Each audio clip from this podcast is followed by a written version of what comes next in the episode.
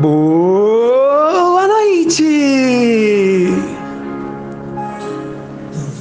Eu sou o Marcos Oliva e este é mais um OlivaCast!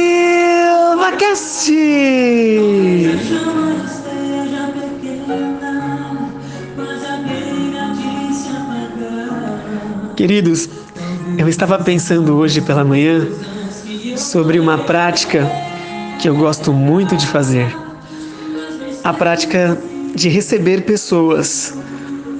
Ah, como é gostoso receber amigos em casa, não é verdade? Escolhermos uma data especial, prepararmos o ambiente, deixar tudo ok em nossa casa, fazermos um prato gostoso, uma comida gostosa e receber os nossos amigos com um sorriso no rosto, um abraço e passar momentos agradáveis com eles, dando risada, sorrindo, conversando sobre assuntos que gostamos, enfim, compartilhando da companhia e da presença um do outro. Sabia que na Bíblia existem vários relatos sobre pessoas que foram abençoadas pelo simples fato de receber pessoas? Ah, tem inúmeros casos, mas os que eu mais me lembro são o caso da mulher de Sunem, que ao ver o profeta Eliseu passando frequentemente em frente à sua casa, decidiu chamar o seu esposo e disse: Olha, por que não preparamos um quartinho no fundo de nossa casa e colocamos lá uma cama, um aparador, um candelabro? E toda vez que esse profeta passar, não hospedamos em casa, para que ele possa descansar dessa longa viagem. E seu marido concordou e receberam o profeta. E eles foram tremendamente abençoados por isso. Abraão e Sara, sem saber, receberam anjos em sua casa, porque decidiram hospedar estranhos que estavam de viagem. Na Bíblia diz: Não desprezem o ato de hospedar, porque praticando esse ato, alguns, sem saberem, hospedaram anjos. Com isso eu fiquei pensando numa outra forma de receber e de hospedar pessoas.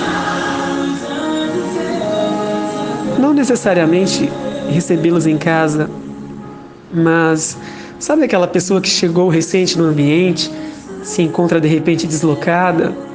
Pode ser no seu ambiente de trabalho, pode ser na sua igreja, no lugar onde você se reúne para adorar a Deus, pode ser no seu bairro, no prédio onde você mora, na tua sala da faculdade, quem sabe na tua rua, enfim, um estrangeiro, pessoas que nem falam direito a nossa língua e estão aqui porque tiveram que se refugiar do seu país que está em guerra.